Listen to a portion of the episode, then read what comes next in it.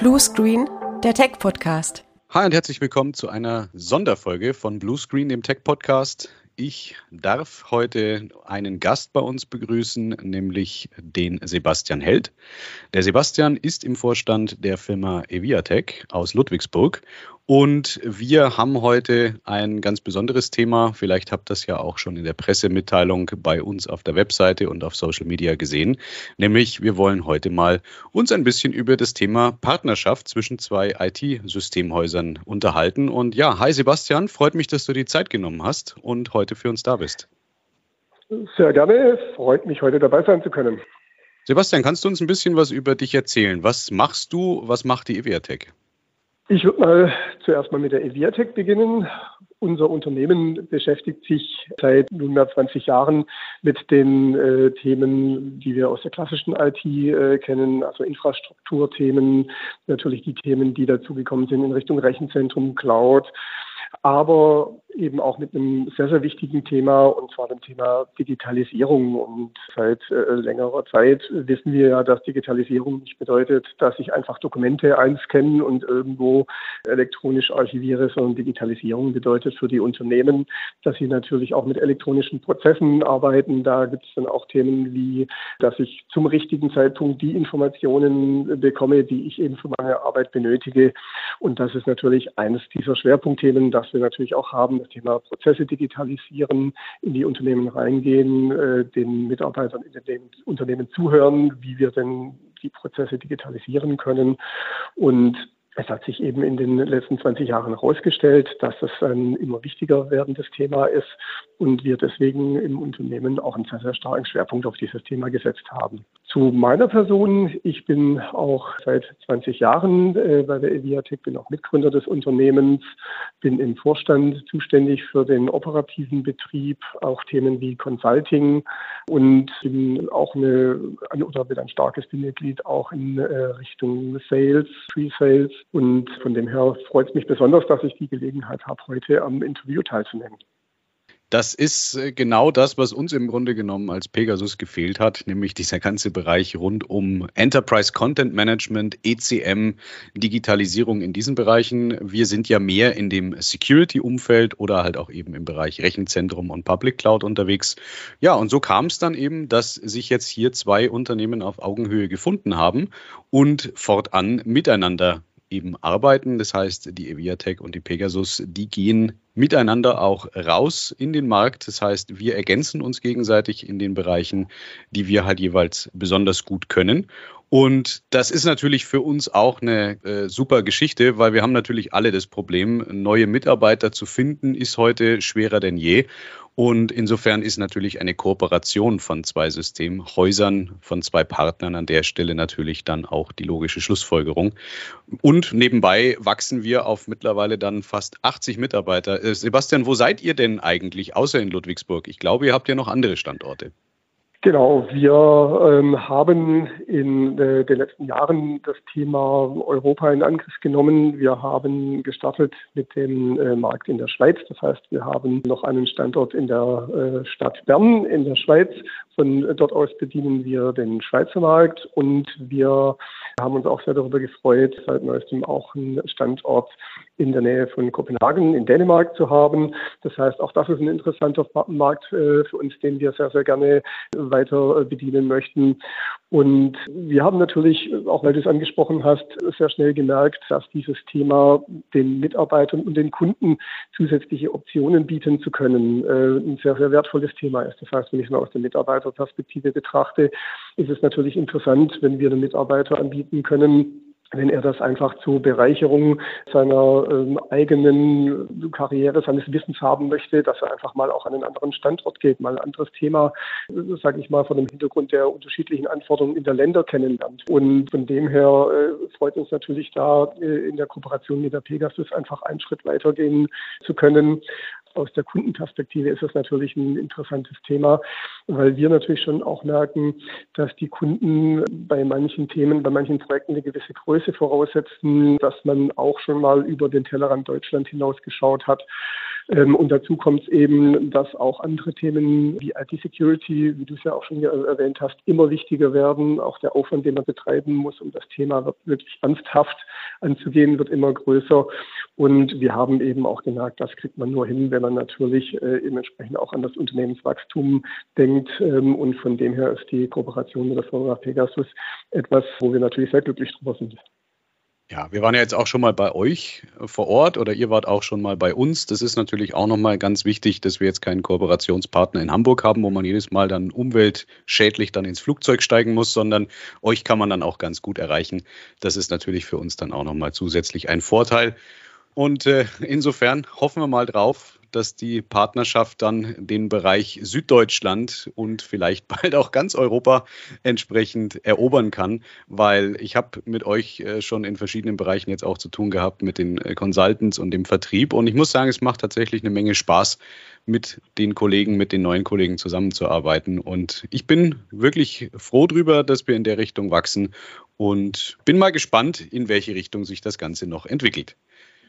Also auch wir sehen das natürlich auch in den ersten Themen, in den ersten Projekten, wo man gemeinsam zusammenarbeitet. Und ich glaube, das ist ein ganz, ganz wichtiger Faktor, äh, dass es einfach passt, dass man äh, sich da gegenseitig versteht und dass es auch Spaß macht. Und von unserer Seite ist es natürlich genauso in eurer Richtung. Danke dir. Ja, kommen wir mal zu den eigentlichen Interview-Themen, die wir heute so haben. Jetzt haben wir ja schon ein paar Sachen gehört, was ihr so tut. Was beschäftigt euch denn aktuell so am meisten? Was würdest du sagen, sind Themen, die aktuell auf Seiten der Eviatec-Kunden in erster Linie gefragt werden?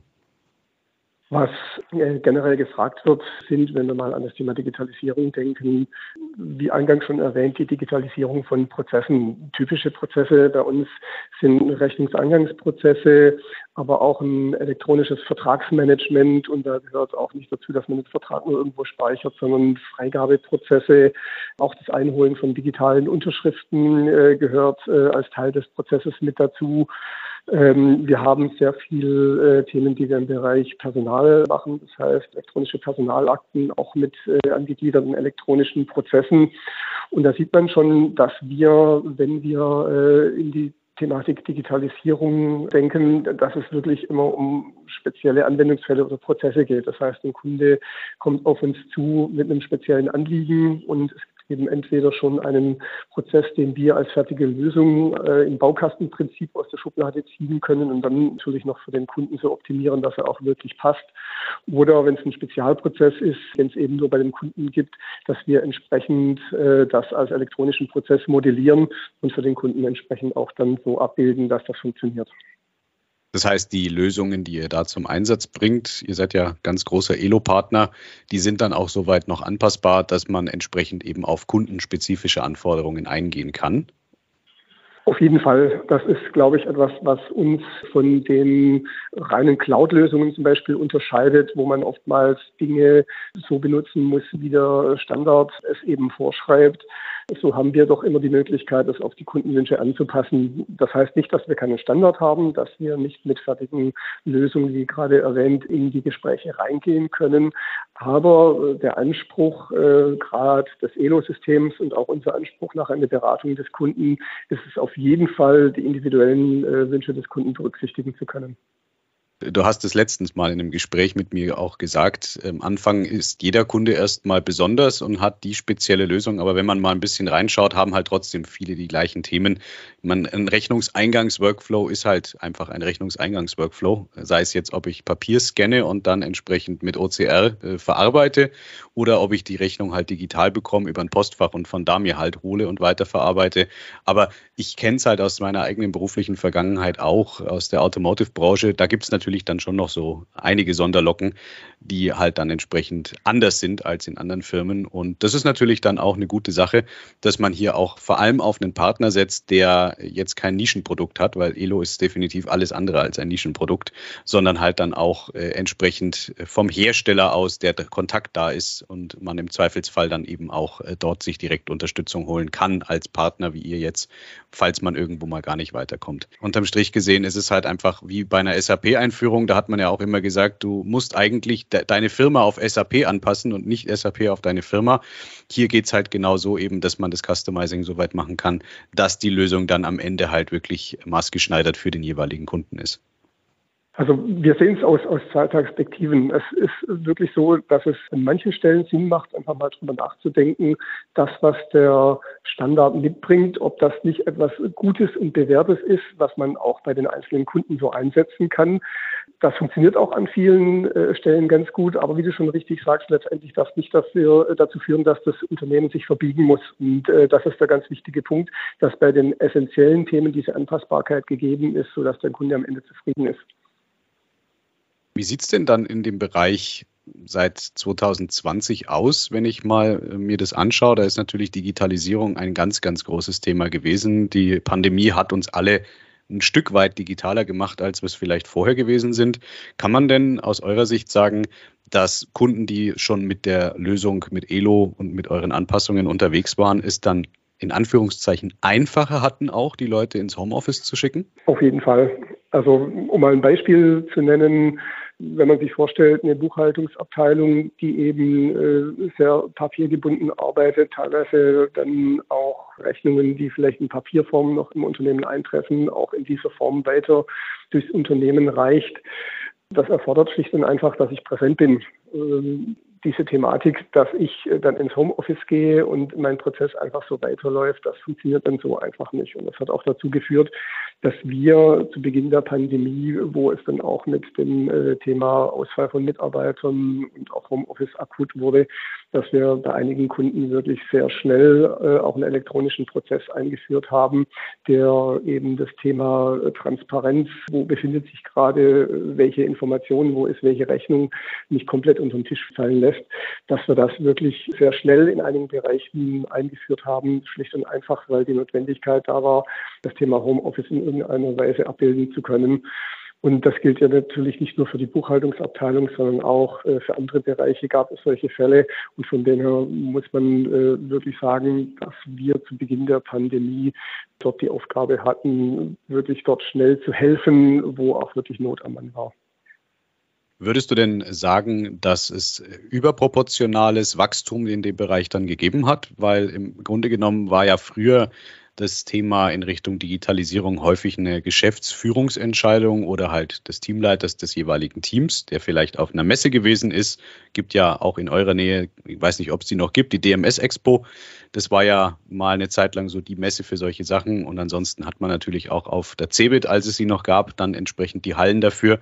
Hat man gemerkt, dass sich da was geändert hat, dass jetzt die Firmen durch die Pandemie getrieben noch mehr in den Bereich eintauchen? Also das hat auf jeden Fall das Thema beschleunigt, auch die Entscheidungsprozesse beschleunigt. Wenn äh, bisher auch bei der Abbildung von äh, Prozessen in elektronischer Form oftmals die ROI-Betrachtung im Fokus stand, das heißt, was, was bringt mir das alles? Und diese Betrachtungsweise ist ja nicht verkehrt. So hat aber die Pandemie dazu geführt, äh, letztendlich zu entscheiden, funktioniert mein Prozess oder funktioniert er einfach gar nicht mehr. Und das kann natürlich Entscheidungen mal ganz schnell beschleunigen, auf jeden Fall. Wie digital seid ihr denn selber? Wie, wie handhabt ihr denn das Thema Digitalisierung, Hybrid Work und so weiter bei euch im eigenen Unternehmen?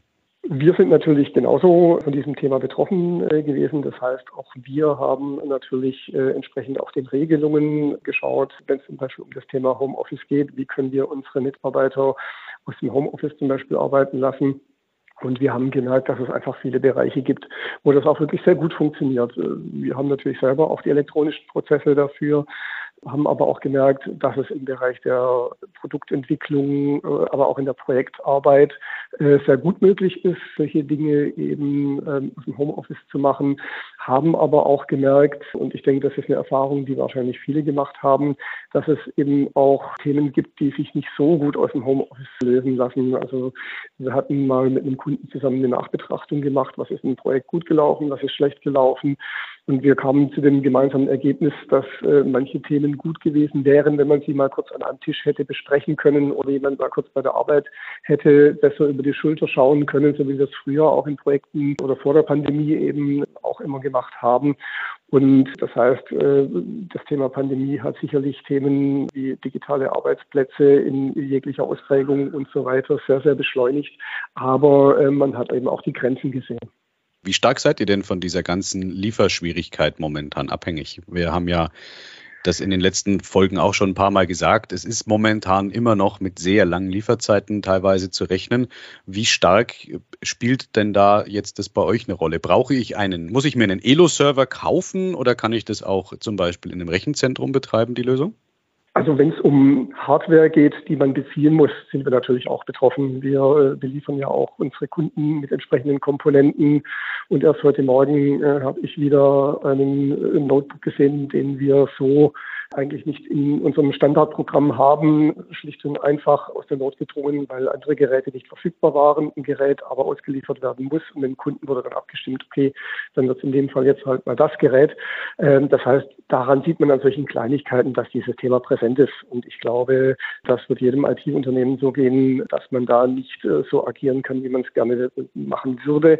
Das heißt, ist mit ganz klaren Ja zu beantworten, wenn es um äh, Komponenten oder Hardware geht. Wenn es um das Thema Elo geht, äh, sieht die Sache natürlich teilweise anders aus, weil äh, zum einen gibt es beim Kunden schlicht und einfach Infrastruktur im Hause. Das heißt, man muss sich wegen Elo jetzt keinen neuen Server äh, anschaffen. Meistens ist es so, dass bei den Kunden die entsprechenden Infrastrukturen eben auch noch ein bisschen Luft nach oben haben, dass man dort auch neue Themen mit draufnehmen kann. Und wenn das eben nicht gehen sollte, und da sind wir natürlich wieder bei einem wunderbaren Kooperationsthema, dann geht es eben ins Rechenzentrum. Und das ist ein Thema, was mich besonders freut, dass äh, wir als Biatec, die bisher schon auch das Thema Rechenzentrum anbieten konnten, eben äh, mit der Pegasus dort auch nochmal neue Optionen dazu bekommen, neue Varianten vom Betrieb im Rechenzentrum, die es eben auch Kunden im Bereich äh, Digitalisierung ermöglicht, vielleicht auch zwischen unterschiedlichen Varianten zu wählen und Leistungs gerecht, was nachher abzurufen, äh, was nachher auch wirklich für den Einsatzzweck passt.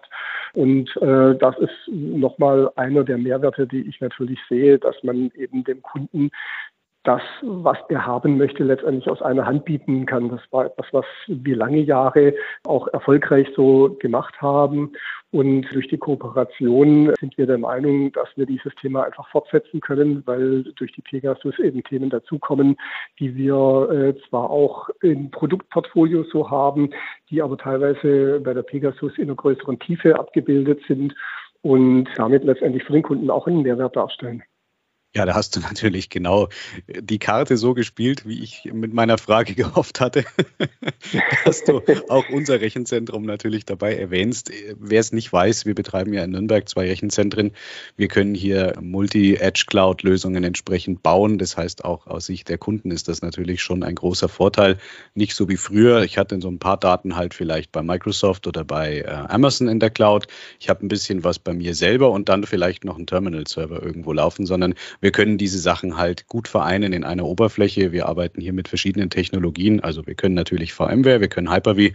Was wir aber ganz stark seit letztem Jahr betreiben, ist das Thema an der Stelle eben Open Nebula, was als Lösung tatsächlich eben diese ganzen verschiedenen Spielfelder aus Hybrid, Cloud, On-Prem und so weiter halt einfach gut vereint und eben den Admins dann auch noch die Kontrolle lässt, weil ich, das Schlimmste, was man haben kann, wenn man sich heute als Kunde für eine Lösung entscheidet, ist dann dieser Vendor-Login, wo ich nicht mehr rauskomme, wenn dann der Partner irgendwie nicht mehr mag oder der Partner äh, vielleicht auch einfach nicht mehr liefern kann, dass man dann auf alle Zeiten irgendwo an der Lösung gefangen ist. Das ist natürlich jetzt bei euren Dingen nochmal eine ganz andere Liga, weil in Richtung Dokumentenaufbewahrungspflichten zehn Jahre muss ich natürlich auch eine Lösung haben, die dann auch entsprechend zehn Jahre mindestens läuft, weil sonst kriege ich natürlich ja. äh, in nächster Instanz Ärger mit dem Amt. Ja. Also das ist ein ganz wichtiges Thema, was du angesprochen hast. Das ist eine Frage, die wir natürlich, wenn wir mit Kunden ins Gespräch gehen, immer bekommen. Was passiert denn, wenn ich mal nicht mehr will? Ähm, es ist klar, dass wenn wir solche Projekte machen, dass wir uns natürlich sehr lange äh, mit den Kunden auch äh, committen wollen bezüglich einer Zusammenarbeit und dem Kunden natürlich auch ein guter Dienstleister sein möchten. Aber die Frage ist trotzdem für den Kunden wichtig, was passiert denn, wenn, äh, was passiert, wenn ich mal nicht mehr möchte, bekomme ich meine Daten aus dem Rechenzentrum wieder raus, wie ist denn das Prozedere? Und das Schöne eben, äh, wenn die Basis, also sprich die Rechenzentrumsinfrastruktur passt und eben das Produkt obendrauf mit Elo auch noch passt, dann habe ich als Kunde eben die Möglichkeit, ohne große Hürden äh, auch entsprechend äh, eine Alternative zu suchen. Das ist bei manchen Cloud-Lösungen, wo ich natürlich die Problematik habe, dass ich da nicht einfach so rauskomme, ein ganz anderes Thema. Ähm, und deswegen unterscheiden wir auch immer, was möchtest du denn machen, lieber Kunde? Welche Informationen sollen nachher wo liegen in einem hybriden Szenario? Und die, die wirklich wichtig sind, die sollten entsprechend auch auf einer Basis sein, sodass man als Unternehmen nach wie vor auch Herr über seine Daten ist. Kommen wir mal äh, ein bisschen von äh, dem Fokus in eine andere Richtung. Eigentlich unser Hauptspielfeld, nämlich das Thema Cybersecurity, IT-Security. Da passiert ja leider in letzter Zeit, das heißt in letzter Zeit, die letzten Jahre immer mehr. Also die Pandemie hat damit angefangen dass wir ganz viele neue Angriffe gesehen haben und auch ganz viel äh, Schindluder, was da getrieben wurde. Die politische Lage führt jetzt auch noch dazu, dass das Ganze weitergeht. Wie siehst du denn aus eurer Sicht das ganze Thema rund um die aktuelle Bedrohungslage und was tut ihr dagegen? Also ich sehe das Thema als sehr, sehr wichtig, wenn man in die Vergangenheit schaut und sich auch die äh, verschiedenen Fälle anschaut, die auch durch die Presse gegangen sind, wo wirklich äh, sehr, sehr schwerwiegende Angriffe auch erfolgten. Der Klassiker ist einfach das Thema natürlich, dass ich irgendwann eine Geldzahlung leisten muss, um wieder an meine Daten zu äh, kommen, ist natürlich ein sehr, sehr heikles Thema. Ähm, wir hatten äh, bei unseren Kunden äh, glücklicherweise bisher immer die Situation, dass unsere Konzepte dazu geführt haben, selbst wenn es ein Angriff mal durchgeschafft hat, äh, die entsprechenden Datensicherungen immer verfügbar waren, wir immer reagieren konnten. Aber das führt eben schon äh, zu der Beantwortung deiner Frage, was machen wir denn? Das heißt, wir haben natürlich entsprechende Security-Konzepte, das heißt einmal natürlich in der Prävention dahingehend, äh, wie verhindert man es überhaupt, dass entsprechend ein Angriff überhaupt überhaupt erfolgreich durchgeführt werden kann. Und sollte das in irgendeiner Weise dann doch der Fall sein, wie äh, sind meine Daten trotzdem sicher? Ich denke aber, dass dieses Thema immer wichtiger werden wird und ich glaube, dass es einfach auch immer personalintensiver wird. Das heißt, das Thema ist einfach so, dass man äh, mit dem, was äh, ich nenne es mal die Gegenseite eben aufrüstet, auch entsprechend mitgehen muss und entsprechend die Konzepte verbessern muss, verfeinern muss, dass man entsprechend immer mehr Know-how sich ansammeln muss und äh, auch natürlich die kontinuierliche Überwachung dieses gesamten Themas bekommt auch immer mehr Wichtigkeit.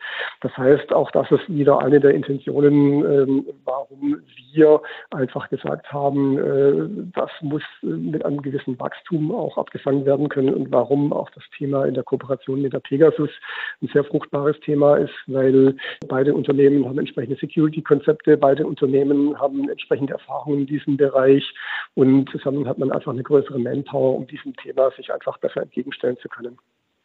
Wir haben natürlich die äh, letzten Monate jetzt auch diverse Sachen gesehen, was dann natürlich äh, äh, teilweise extrem war, wenn dann auf einmal Empfehlungen ausgesprochen werden, dass ein Produkt nicht mehr zum Einsatz kommen soll, wenn der BSI sich dann dazu äußert.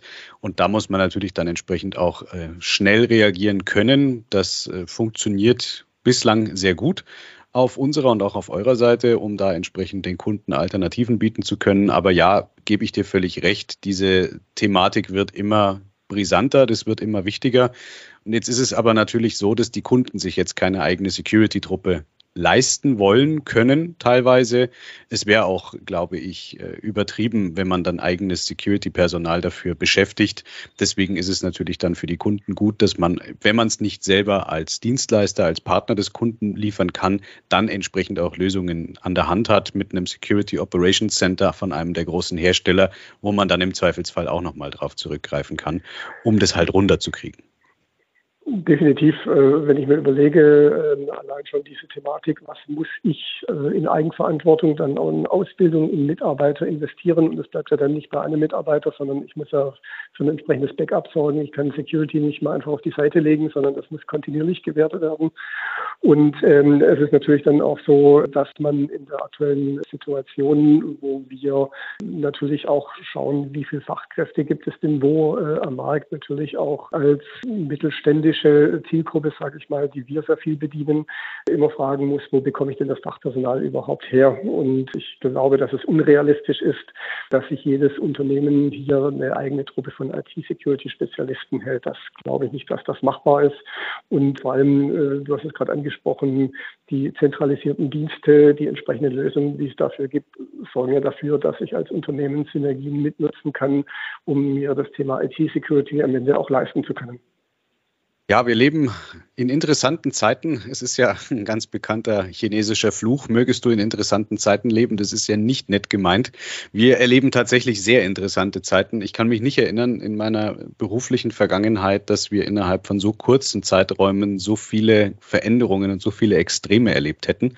Insofern bleibt das natürlich äh, definitiv spannend. Was äh, ist denn deine Einschätzung? Wie geht denn das Ganze weiter? Was wird die nächsten fünf bis zehn Jahre vielleicht noch passieren, beziehungsweise noch wichtiger, was glaubst du, werden denn die nächsten wichtigen Themen sein, womit wir uns beschäftigen? Ich glaube, dass die Thematik IT-Security, die wir gerade äh, besprochen haben, dass dieses Thema weiter an Wichtigkeit zunehmen wird. Ich glaube, dass wir da noch Weiterentwicklungen sehen werden in der Art und Weise, wie es gewährleistet werden muss und auch in der Überwachung. Ich glaube aber auch, äh, dass etwas, was wir ja jetzt schon haben, noch weiter zunehmen wird. Und das ist, sage ich mal, dann auch wieder relevant für das Thema IT-Security. Und zwar sind das die äh, hybriden IT-Umgebungen. Denn äh, die Kunden, das merken wir auch bei den Anfragen, möchten weg von der reinen On-Premise-Lösung. Das heißt, selbst wenn ich noch Komponenten selber betreibe, gibt es einfach Teilthemen, äh, die ich einfach auslagern möchte. Das können Applikationen sein, das können Dienste sein oder einfach auch Prozesse. Und ich möchte als Unternehmen natürlich äh, aber trotzdem keine Medienbrüche haben. Das heißt, ich möchte nicht, äh, dass meine Mitarbeiter anfangen, Dinge in verschiedene Systeme einzugeben oder dass der Klassiker passiert, irgendwo wird das ausgedruckt und ins andere System wieder eingetippt. Das ist ein Thema, das wird irgendwann der Vergangenheit angehören. Aber damit kommt natürlich auch eine steigende Komplexität der IT-Systeme in Verbindung mit dem Thema IT-Security und auch dem Thema des Datentransfers von A nach B. Das heißt, das ist ein wichtiges Thema, das wird zunehmen und wird uns in Zukunft weiter beschäftigen. Ähm, wir haben entsprechende Anforderungen, was die Orchestrierung der Daten angeht.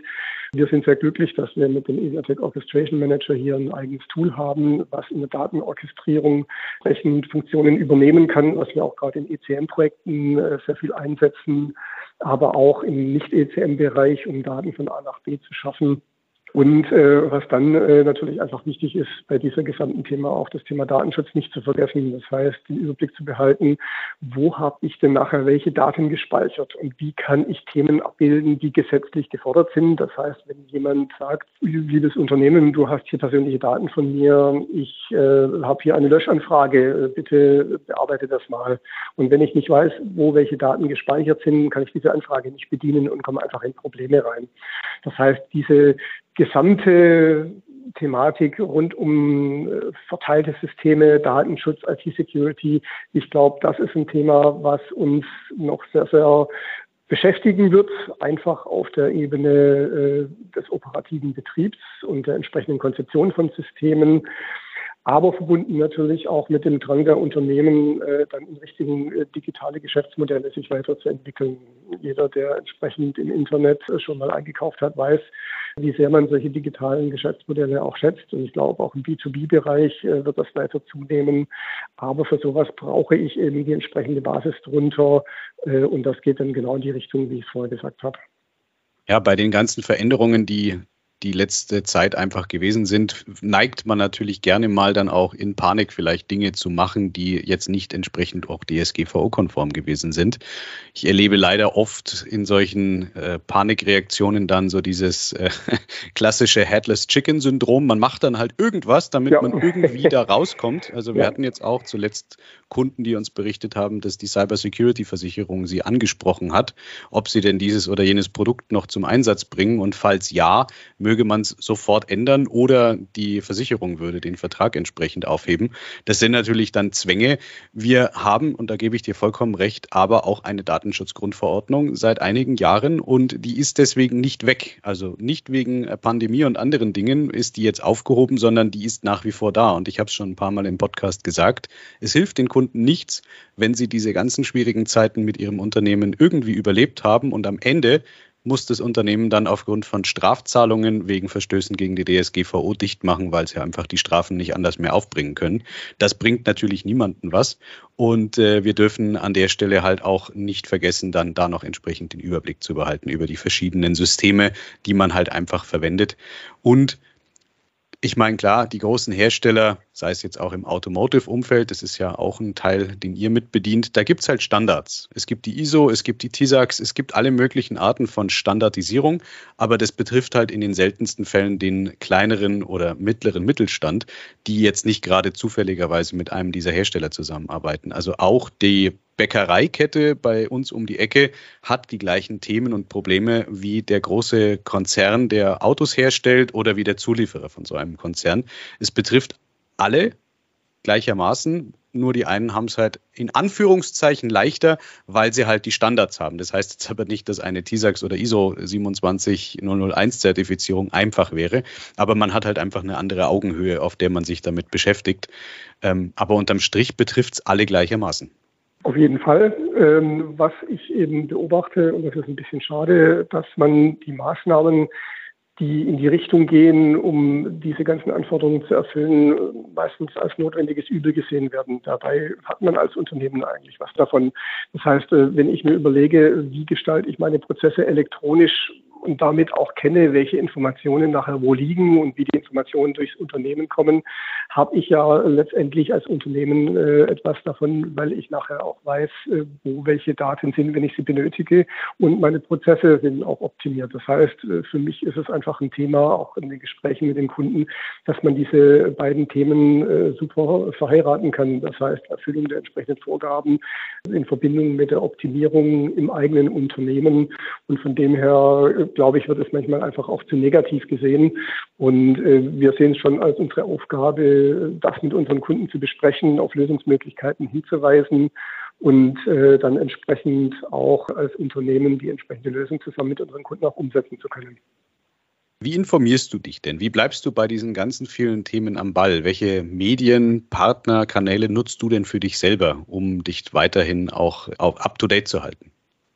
Das ist ganz unterschiedlich. Äh, natürlich unterschiedliche technische äh, Kanäle, wo man sich natürlich entsprechend auch äh, weiter informiert, auch entsprechende Gruppen ähm, wie im Bereich der ECM-Beteiligten, die sich natürlich immer wieder untereinander austauschen und die natürlich auch einen sehr, sehr wertvollen Austausch darstellen im Hinblick auf neue Lösungsmöglichkeiten, Weiterentwicklungen, auch sehr lobenswert, auch bei Veranstaltungen von ELO selbst, wo immer entsprechend Vorträge Vorträge auch gehalten werden, die eben nicht nur technischer Natur sind, sondern die eben auch die entsprechende rechtliche Thematik beleuchten.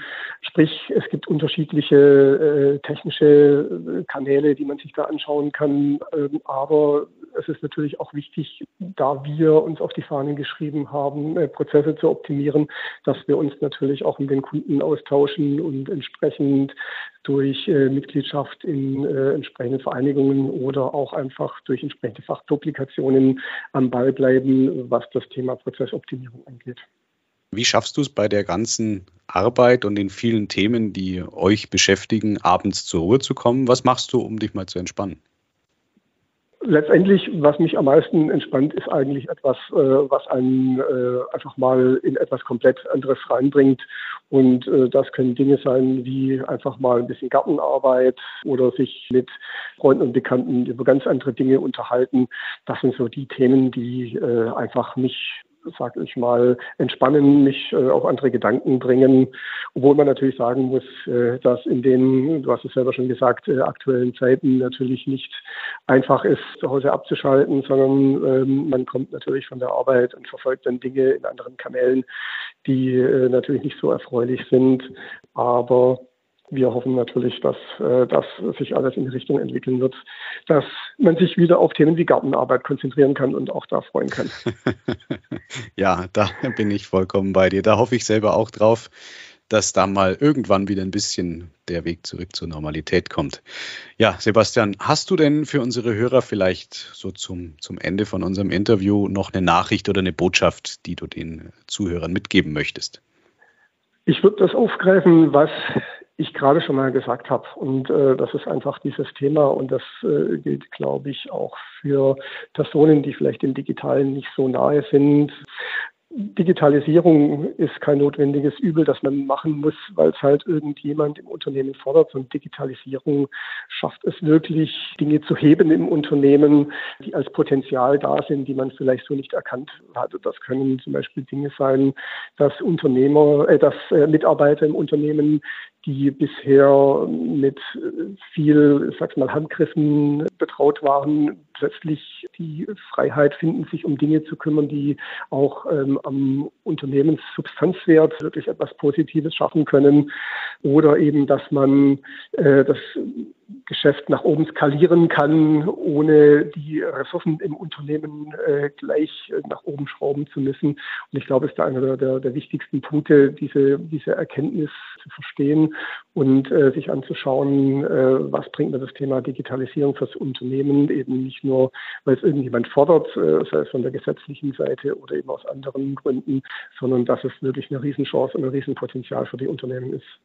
Da kann ich dir nur beipflichten. Ich hatte vor einiger Zeit einen Kunden, da hatten wir auch mal das Thema Archivierung, Digitalisierung. Und der hat mich mit völligem Unverständnis damals angeguckt und meinte so, ja, wieso? Die Ablage macht doch der Azubi. Und dann sage ich, ja, und wohin? Ja, wir haben draußen zwei Überseekontainer angemietet und da sind die Ordner alle drin ja, dass der Azubi dann nach drei Jahren Ausbildung eigentlich nur Akten irgendwie von links nach rechts getragen hat, da wollte ich dann nicht weiter drauf eingehen. Aber ja, gebe ich dir völlig recht. Also es ist kein notwendiges Übel. Es, es gibt auch, abgesehen von Themen wie Effizienz äh, und optimalen Prozessen, auch noch ganz anderes Feedback, was wir bekommen. Äh, es ist nicht nur einmal passiert, dass wir eben in der Nachbetrachtung gefragt haben, ähm, und was hat euch das Thema äh, jetzt gebracht? Äh, was haben euch die elektronischen Prozesse gebracht? Und da kommen eben auch Dinge wie, endlich habe ich wieder Platz im Büro weil letztendlich einfach die Papierinformationen rausgeschafft worden sind und je nachdem, was das Unternehmen macht, wie kleinteilig das Geschäftsmodell ist und entsprechend Papier verursacht, kann es schon ein enormer Platzbedarf sein, äh, den man hier aus der Welt schaffen kann. Und äh, das hat schlicht und einfach zu zufriedenen Mitarbeitern geführt. Oder auch die Thematik, wenn ein Mitarbeiter sagt, endlich kann ich mir die Informationen, die ich brauche, selber holen und muss nicht mehr andere nerven. Weil das unterschätzt man auch, äh, dass das Nachfragen nach Informationen auch etwas ist, was Mitarbeiter nicht gerne machen. Und wenn man ihnen die Möglichkeit gibt, sich die Informationen selber zu holen, macht man sie letztendlich damit auch ein Stück weit glücklich, weil sie eben wissen, sie können autonom agieren. Auf jeden Fall. Das erleben wir natürlich in dem Bereich hybrides Arbeiten ja auch regelmäßig. Und das Schlimmste, was es gibt, ja. ist, wenn man Sachen nicht findet oder jemanden fragen möchte, den aber nicht erreicht und am Ende die ganzen Informationen nochmal neu generiert, weil man sich einfach nicht anders zu helfen weiß. Da haben wir natürlich auch eine Menge Zeit, die da an der Stelle einfach verschwendet wird. Definitiv und da sehe ich auch, Ende dann nochmal auch auf die Kooperation äh, zurückzukommen, in dieser hybriden Welt, die eben, wie ja schon gesagt, weiter zunimmt, dass man eben gemeinsam mit euch an Konzepten arbeiten kann, die eben unterschiedliche Datenrepositories, also irgendwelche äh, Archivquellen, aber auch Themen wie Microsoft äh, Teams, SharePoint Online zu einem gesamten äh, System konzeptionell verheiratet, was eben genau diese Transparenzkriterien erfüllt, was eben dem Mitarbeiter die entsprechenden Dinge an die Hand gibt, dass er optimal arbeiten kann und dass man da mit gemeinsamer Kraft sehr, sehr gute Konzepte in die Zukunft weiterentwickeln kann, die eben genau diesen Themen standhalten und auch wirklich einen Mehrwert für die Unternehmen bietet. Danke dir, Sebastian. Insofern gehen wir es an. Ich bedanke mich für unsere Zuhörer, dass ihr euch die Zeit genommen habt, heute hier in unserem Podcast wieder dabei zu sein. Wer es noch nicht getan hat, hier nochmal der Hinweis, schaut auch einfach mal bei unseren Social-Media-Kanälen vorbei. Wir sind auf Facebook, wir sind auf Twitter. Schaut auch gerne euch mal die Webseite der Eviatech an, die findet ihr unten in den Show Notes. Und ansonsten war es das eigentlich auch schon mit unserer Sonderfolge heute. Wenn ihr uns bewerten möchtet, egal wo ihr uns hört, auf Spotify oder bei Apple oder bei Amazon oder bei Samsung Podcasts, gebt uns gerne eine Bewertung, wenn man uns bewerten kann. Lasst uns auch gerne eine Nachricht da. Sebastian, danke auch dir, dass du dir die Zeit genommen hast. Bis zum nächsten Mal. Macht's es gut, bleibt gesund und macht euch vor allem nicht verrückt. Bis dann. Ciao. Bis dann. Tschüss.